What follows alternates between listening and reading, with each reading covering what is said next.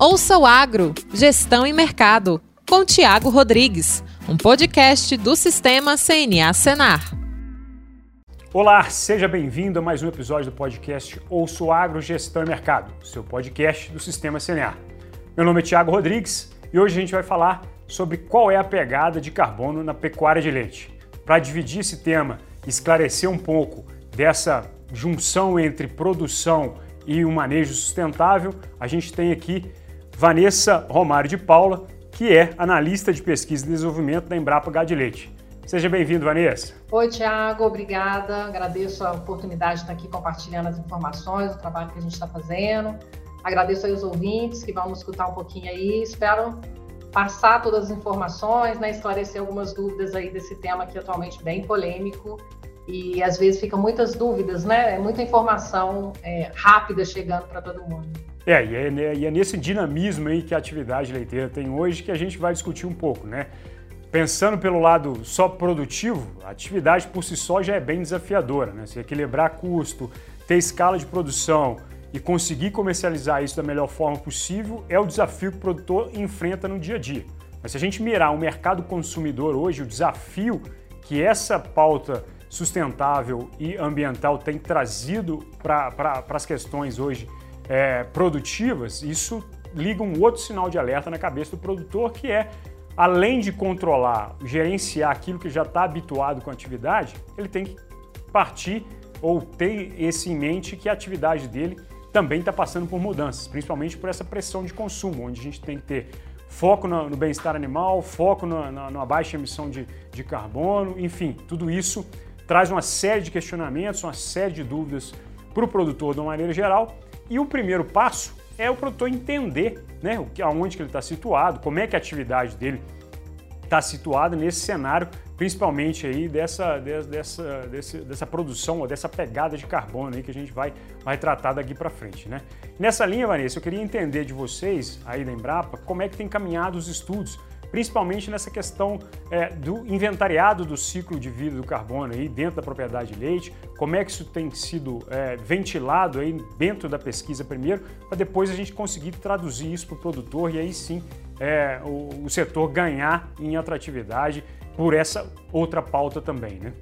É, esse trabalho, né, embora ele tenha sido recentemente publicado, a gente está trabalhando nele desde 2018, os dados mesmo de trabalho é, desse inventário de 2019. Então, assim, o tempo entre a gente coletar o dado, trabalhar o dado, ele passa por uma série de revisões, painéis, né, para avaliar a, a, se a gente realmente foi representativo naqueles dados, se eles representam, mesmo que alguns tipos de sistemas de produção.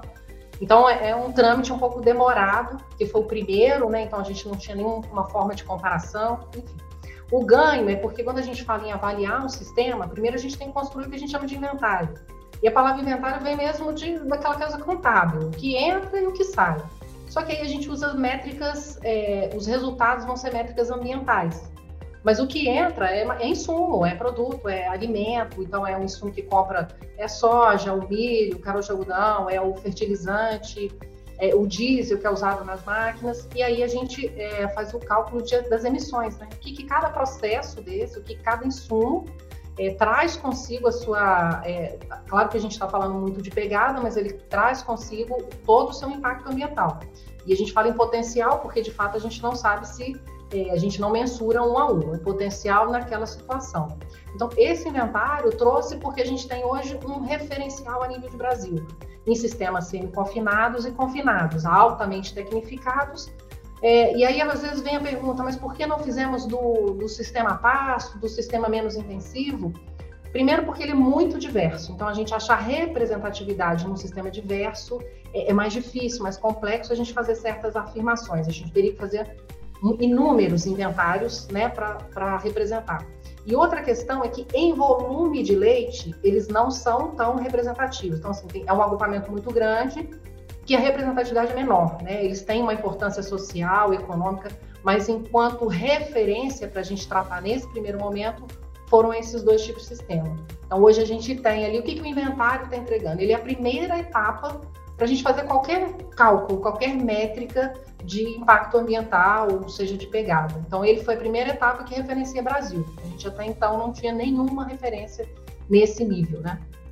É, esse é um ponto importante, principalmente para o nível de discussão que, que o setor caminha, né? Então, se a gente tem, principalmente pegando é, essa, essa colocação que você, que você pontuou aí da, da, do critério de emissão, né, da própria pegada de carbono, vamos dizer assim, da emissão de CO2 aí, é, se a gente comparar níveis internacionais, é, a gente põe pelo menos é, um, um, um, parâmetro para que a atividade comece a se monitorar né, e, e, faça uso desse inventário que você colocou aí é, como sendo o ponto de partida para mensuração, mas também que ela entenda um pouco da, da situação onde é que ela está. Né? O primeiro passo é esse, é descobrir em que ponto que, que o setor está hoje, para aí sim a gente procurar alcançar índices melhores. Né? Se a gente pegar, por exemplo, dados do IFCN, é, a gente vai ver que uma, na média mundial, é, por litro de leite produzido, se, se emite aí 2,1 quilos de, de, CO2. Né? Só a Europa, por exemplo, a média é de 1 quilo de CO2 por litro de leite produzido. E, e bem, bem, bem puxando a sardinha para a nossa, nossa brasa aqui, né, Vanessa? Os números que vocês têm encontrado são bem menores que esses aí, né?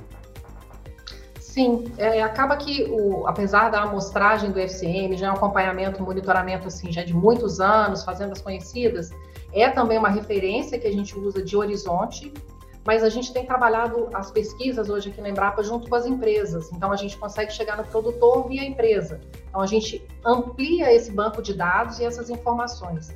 Então, atualmente, a gente tem feito inúmeros inventários. Então, esse trabalho que hoje está divulgado que, né, na verdade, são três, mas que foram muitos, muitas propriedades analisadas para a gente compilar em três, né, sistemas similares, enfim.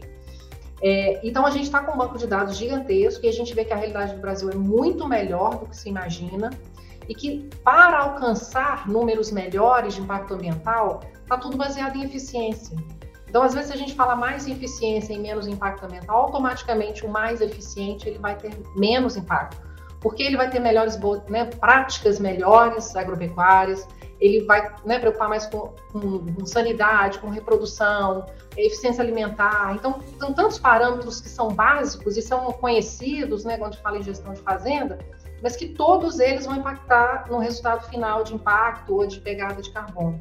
Então, às vezes, não tem respostas mirabolantes. Eu acho que é, é organizar essas informações e, e pontuar onde tem que ser é melhor trabalhado, né? Que vai dar resultados mais expressivos. Então, às vezes, a, é, a, a, informação, a pegada de carbono, como que eu vou descarbonizar, assusta, porque é novo. E entender o que, que significa isso para o produtor, né, que já é sofrido, é o que você falou, equilibrar a conta, né? De, já é difícil, um insumo caro, e ele ainda tem que pensar nisso. Então, se ele não pensar nisso, ele já tornar a, a, a propriedade eficiente, ele ter rentabilidade, com certeza ele vai ter uma pegada menor é automático. Assim, a gente já vê esses resultados. Não, é, e pegando essa, essa parte mais gerencial aí que nós começamos a, a comentar aqui, quando você falou que tem um envolvimento aí de, de, empresas do setor, isso é um passo muito significativo do ponto de vista gerencial para aquele produtor que está que tá preocupado com a situação, né?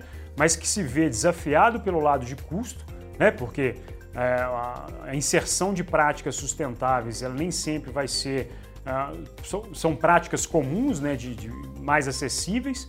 Né? A gente tem uma série de práticas aí que a gente pode até descrever, mas é, tudo envolve essa questão de gerenciamento do, do, custo dele, da atividade como um todo. Né? E quanto a empresa está apoiando isso e começa a repercutir isso na remuneração que esse produtor pode vir a receber, isso é um estímulo considerável para o setor, né, Vanessa? Com certeza. Assim, a empresa, as indústrias hoje estão sendo pressionadas pelo mercado até externo, né? Eu não digo nem que é o consumidor propriamente dito está fazendo movimento. Ele sim está cobrando, mas às vezes até o entendimento para o consumidor ainda é complexo. O que, que é essa descarbonização? Às vezes falar de bem-estar animal é uma coisa mais palpável, né? mais é, assertiva para se entender. É, mas quando a indústria está sendo pressionada em que a matéria-prima, quando a gente fala do leite, é, a produção é onde é o gargalo de emissão, não é na indústria e sim na produção, então não adianta a indústria pensar em descarbonização ou diminuir as emissões dentro da indústria. A emissão está dentro do produto que ela compra, né, da matéria-prima que é o leite. Então, por isso a ação é maior, vai ser maior no campo. É, tem muitas frentes, né? A gente tem trabalhado junto e é, o que, que acontece? O que se enxerga hoje é que o produtor não vai entregar mais só leite, ele vai entregar um serviço ambiental. Então, ele tem um outro produto hoje. É a grande desafio hoje para todos os envolvidos na cadeia, inclusive nós, é como valorar isso, né? Como que vão ser as métricas para quantificar o que, que, é muito, o que, que, é pouco, até onde é possível chegar. Eu acho que esse é o desafio que a gente está agora, né? Assim, que, que vai estar tá todo mundo junto trabalhando com essas entregas, isso a gente já sabe, já está construindo. Essa, essa reunião, né? A gente tem tido aqui muitas. É, tem a, parte pública também, né? É, envolvida com esse tema. Então, o produtor não está sozinho, né? Tem muita gente trabalhando com isso para chegar nesse resultado. Eu acho que para chegar até mais fácil de se entender lá a nível de propriedade, né? O que, que precisa ser feito. É, e esse, esse o chamariz para isso é entender um pouco desse é, de como contabilizar esse balanço de carbono nas propriedades, né? Eu acho que é isso que faz que vocês têm feito aí durante é, esse, esse tempo de execução do projeto aí. Então, mensurar ou direcionar para o produtor é, quais os principais pontos que estão contribuindo para essa maior ou menor pegada de carbono, é, é o ponto fundamental, principalmente porque, na maioria das vezes, o produtor entende de produzir. Né? Ele está muito apegado ao dia a dia dele ali, é, que seja é, o arraçoamento que ele faz a vida inteira com farelo de soja e milho, por exemplo, o modelo de fertilização que ele utiliza, que faz é, da mesma forma há, há, há, bastante tempo. Enfim, são tudo práticas que vão gerar esse, esse, esse dispêndio aí de, de, de, carbono, né? E que se bem manejadas ou bem, pelo menos o produtor tendo essa noção de onde ele pode mexer para realmente fazer uma descarbonização da atividade dele, é interessante ele trabalhar, né, Vanessa? Sim, o que a gente faz muito é, é junto hoje com, a, com, a, com, as indústrias, porque as demandas, para a Embrapa, por exemplo, atuar junto com o produtor, ela não tem capacidade é, de pessoal, né, de recurso humano mesmo, da gente chegar até o produtor. A gente vai até a, aos órgãos de extensão e as empresas, porque elas vão atuar, elas têm uma equipe técnica que está no campo, né, e elas já sabem, já tem muita informação. É, o que acontece é que a gente realmente consegue é, ter umas metodologias de cálculo e estimar as emissões de acordo com essas informações que são os inventários. Então, é, hoje a gente trabalha junto construindo inventários das propriedades que a gente consegue acompanhar. Esses dados, é, a gente tem um banco atualmente bastante robusto, né, compartilhado, e que a gente consegue identificar quais são as fontes de maior emissão. A partir do momento que a gente identifica as fontes de emissão, de acordo com o sistema de produção, a gente consegue é, direcionar aonde tem que ser trabalhado, aonde pode ser melhorado, é, porque às vezes um ponto que ele é ruim, mas não é ele que vai dar tanto impacto no resultado. Tem outras ações mais importantes, mais estratégicas, para um resultado mais rápido. Né? Não que todos são importantes, mas para resultados às vezes mais rápidos. Então se fala muito o animal, né? o animal biologicamente sempre vai emitir, mas tem como fazer com o animal seja altamente produtivo e emitir menos. E a gente tem um espaço de trabalho enorme, né, envolvendo alimentação, envolvendo genética. A gente também gostaria de entender um pouco melhor, Vanessa, do acompanhamento que vocês fazem com os produtores, né? Tendo em vista essa parceria com as indústrias e o tempo de execução desse projeto, acredito que essa mensuração de, pelo menos aquele produtor que está no projeto há mais tempo, de quanto que ele conseguiu reduzir dentro do seu processo produtivo dessa pegada de carbono. Vocês conseguem mensurar isso, fazer pelo menos uma média aí do que vem acontecendo nesses últimos anos de projeto aí? É, a gente tem agora, estamos entrando no terceiro ano de um projeto que foi o que iniciou primeiro. A gente já vê assim no, no, no agrupamento, né? Tendo das fazendas acompanhadas, 20% das emissões já foram reduzidas. Então, 20% é um valor significativo e teve investimento, claro que teve investimento, principalmente pagamento diferenciado, né? Para ter o envolvimento do produtor, tem que ter um pagamento diferenciado, porque ele está fazendo um esforço, né? Não é só investimento também, é um esforço de trabalho, é, mas a equipe técnica apoiando, né? então tem todo um, um esforço aí de, de, várias áreas, né? Atuando junto. É, e o que se viu que, assim, na verdade, no final, o que mais importa é eficiência, porque tem que melhorar, não é só a pegada, não é só a descarbonização, tem que melhorar a rentabilidade, né, para o produtor, é, e a produção, o animal tem que responder né, a, a, aos critérios, se está se investindo em alimentação. E aí, uma coisa acaba que vai puxando a outra, tem que melhorar a genética, melhorar a estrutura, é, a, a, parte estrutural mesmo, às vezes, da fazenda, a equipe de trabalho. Então, a gente não consegue ver se uma linha fala assim, qual que é a resposta ou qual que é a, a melhor estratégia. Não existe. cada caso é um caso, a gente consegue, por ter mais informações agora, é, também direcionar um pouco mais, né? Tem algumas coisas que sempre vão ser, em toda, a maioria delas vão ser as mesmas estratégias, mas tem algumas mais particulares que tem que se atentar. É, eu, interessante frisar justamente esse, esse leque de opções que, você, que o produtor tem hoje dentro do manejo dele, né? Por exemplo, algo, uma prática comum aí de manejo de dejetos, por exemplo, tem um impacto muito significativo aí nessa, nessa questão de redução de, dessas emissões, né? principalmente de metano, aí no caso nosso aqui do, do, do leite que a gente está citando. Né? E você colocou também, Vanessa, essa questão de, de eficiência produtiva, né? tendo em vista aí que a gente vai me mexer em vários setores da propriedade, justamente focando nessa questão de, de ter uma menor pegada, isso acaba levando um ganho gerencial aí que é esse produtor ter um animal com a genética melhor, que converte melhor, que consome é, ou consome ao, o nível de ração aí e repercute mais produção a partir dessa, desse nível de investimento que está sendo feito é, em, em alimentação, enfim. Tudo isso, para o sistema dele, de um ponto de vista financeiro, é um atrativo, né? E na sua visão, você consegue entender o produtor, principalmente aqueles parceiros que vocês têm acompanhado aí, enxergar nisso também esse outro ganho, que não seja só o ganho em sustentabilidade, mas esse ganho, é, vamos, vamos colocar aqui, gerencial propriamente dito, ou financeiro no final do mês, já tendo em vista que ele tem, tem a outra vertente aí, que é melhorar a receita, né? Sim, primeiro eles já imaginam, porque assim, para participar do projeto eles têm que ter organização, porque para a gente coletar esses dados, é, ele tem que ter isso tudo muito organizado e ter essa informação pronta, né? E às vezes a gente sabe que a realidade não é essa, não se sabe nem o que, que comprou, o que o animal comeu, o que gastou de fertilizante, então é, o que, que produziu de alimento dentro da fazenda, se a pastagem está atendendo. Então, essa informação, só por aí ele já tem que se organizar para entregar essa informação para a gente poder trabalhar os dados. E aí, quando ele começa, a, o próprio levantamento das informações já faz levantar alguns alertas, porque ele começa a ter que fazer algumas contas que não se fazia antes. Então, a nível gerencial, só no organizar é, já é um, um ponto de partida. E eles veem o ganho porque eles veem o retorno é, de melhoria, por exemplo, na área de plantio, né, porque a gente trabalha a eficiência não só animal, mas da produção de alimentos. E aí eles começam a ver os ganhos é, da própria propriedade respondendo, né, a produtividade aumentando, a quantidade de adubo diminuindo, e aí, assim, é uma questão não só ambiental, mas de custo, porque está caro, está muito caro. E aí, o, a própria, o solo respondendo, né? Então, na verdade, todo o sistema começa a funcionar melhor. E aí, aquilo que parece mais trabalho no primeiro momento, na verdade, começa a não ser tanto trabalho.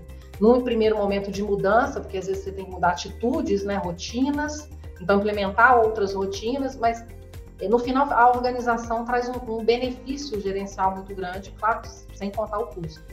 E você falou aí do manejo de dejetos, vou até ressaltar aqui porque vale a pena, porque quando você trata o manejo de dejetos, você vai ter que dar uma destinação melhor, e normalmente é para adubação, porque ele é ricamente em nutrientes. Então você tem duplamente o ganho, você resolve um problema de emissão do manejo de dejeto e da emissão do fertilizante, e ainda economiza. Então você vê que os ganhos são amplos, né? Não é só um ganho ambiental, é o social, né? Porque você está poupando também toda a saúde. Então, é, é, só ganho. Às vezes a métrica pegada de carbono, descarbonização, ela assusta às vezes o nome, né? Porque é uma coisa muito nova.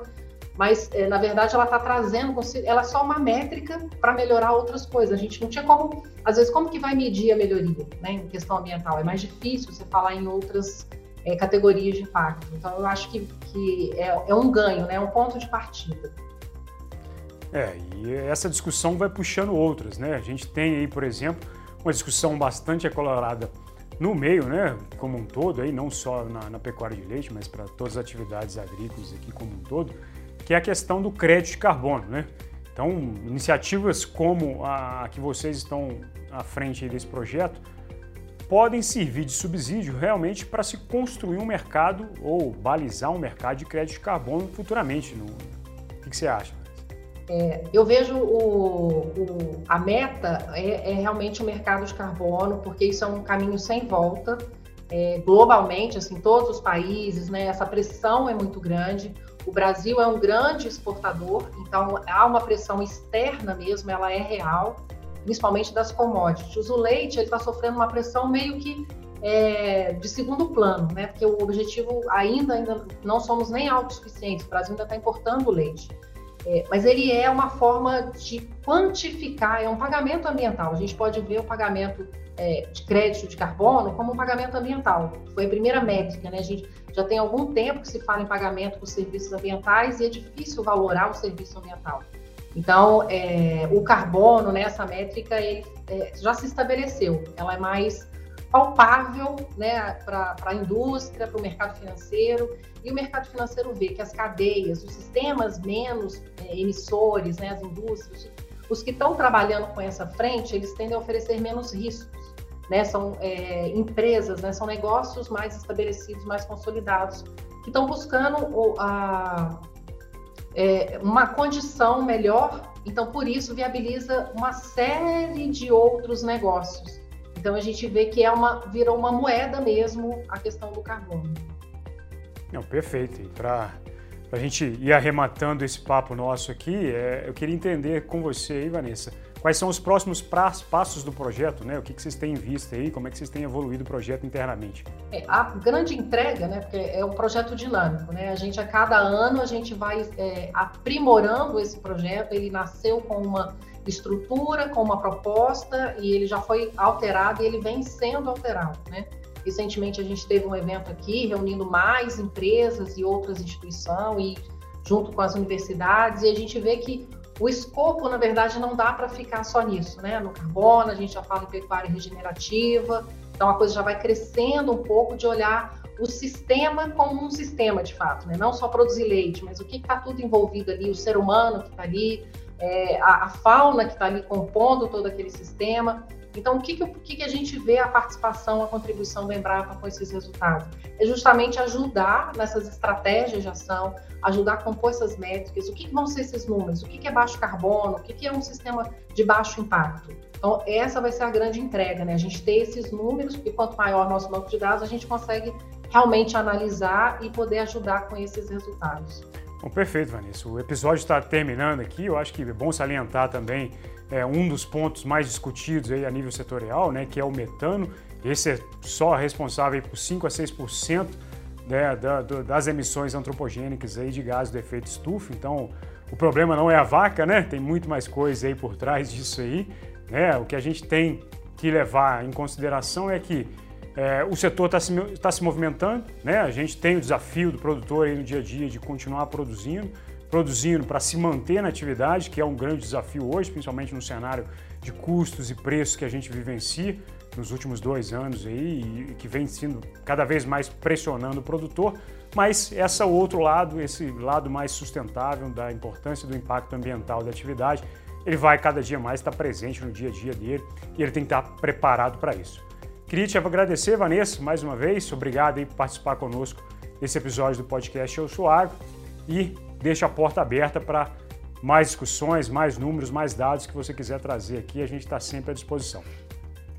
Tiago, eu que agradeço. E é bom a gente ter essa oportunidade de estar aí divulgando nosso trabalho, né, os resultados que a gente está entregando aí para a sociedade. Obrigado, Vanessa. Obrigado àqueles que nos ouvem. Esse foi mais um episódio do podcast Ouço Agro, Gestão e Mercado. Até o próximo episódio e um abraço. Ouça o Agro, Gestão e Mercado, com Tiago Rodrigues, um podcast do Sistema CNA Senar.